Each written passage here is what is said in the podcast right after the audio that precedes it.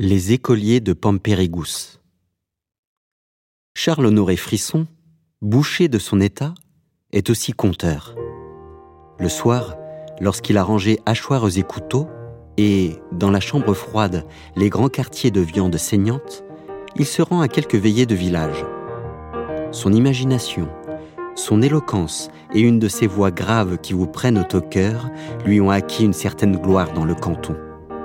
Et puis, quelle prestance La cinquantaine, un mètre quatre-vingt-dix, un poitrail de taureau, une barbe de loup de mer, un nez droit comme une lame.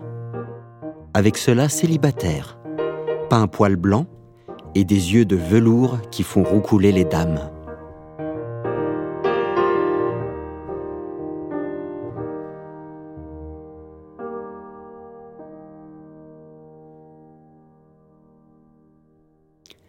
Et justement, c'est une jeune dame qui l'appelle, un jour de novembre, au téléphone. Elle est, dit-elle, institutrice à Pampérigousse et l'invite pour le soir même à venir parler aux enfants.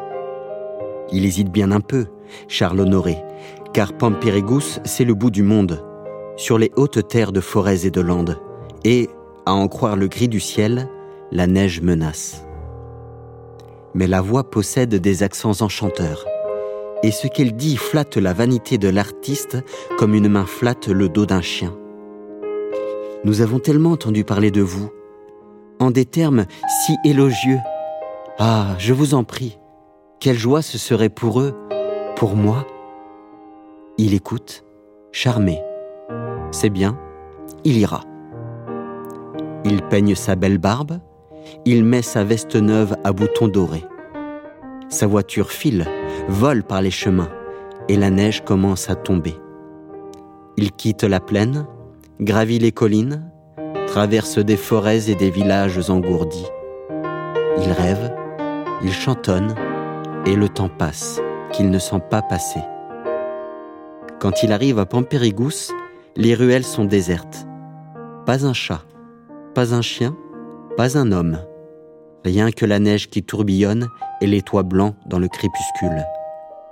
Mais la voix lui a dit de prendre le premier chemin après l'église, le chemin de la forêt, et de suivre tout droit jusqu'à ce qu'il atteigne l'école. Longtemps, il roule entre les arbres.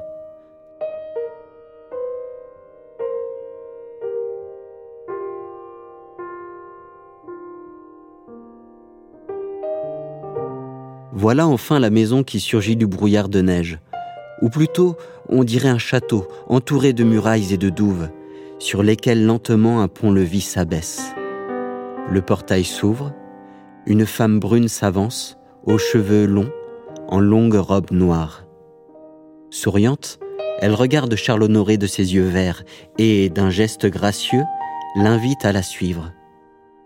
Des couloirs, de longs couloirs, et partout, à chaque fenêtre, le murmure de la neige.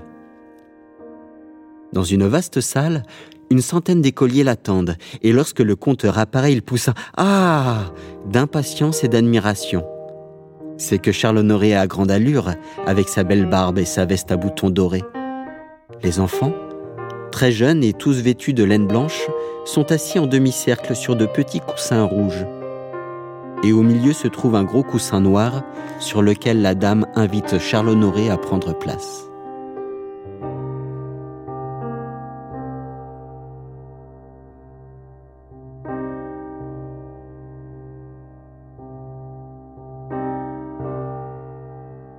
Le voilà installé, bien installé. De sa main épaisse, il flatte sa barbe et, souriant, il regarde ses têtes frisées comme des toisons d'agneau et les yeux ronds qui brillent. Il toussote un peu pour s'éclaircir la voix. Il commence à parler et les enfants bouche bée l'écoutent. Ah, comme il l'écoute Jamais il n'a eu public plus attentif. Il raconte d'abord l'histoire de la bergère qui vit passer dans le ruisseau le fantôme de l'ogre et les visages passionnés peu à peu se rapprochent. Lorsqu'il en vient à l'histoire du curé qui mange à la lune, le cercle se referme un peu plus. Et quand enfin il attaque le conte du loup noir et des agneaux du Seigneur, ils sont tout près, tout près. Il touche ses pieds, ses jambes, ses genoux. Et voilà qu'à sa grande surprise, trois garçonnets sautent sur ses genoux et s'accrochent à sa veste. Mais ce qui le surprend plus encore, c'est, contre lui, l'éclat sombre de leurs regards.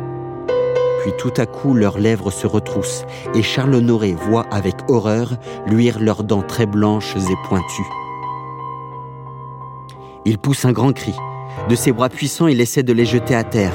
Mais d'un seul mouvement, toute la troupe silencieuse s'est jetée sur lui. C'est en vain qu'il se débat et tente de fuir. Des centaines d'ongles le griffent, des centaines de dents déchirent ses habits, mordent sa barbe et sa chair. Il hurle à nouveau. Ce qu'il aperçoit, dans un dernier éclair, avant d'être submergé, c'est la belle dame noire, immobile au fond de la salle, et, par la fenêtre, la neige qui maintenant tombe à gros flocons laineux.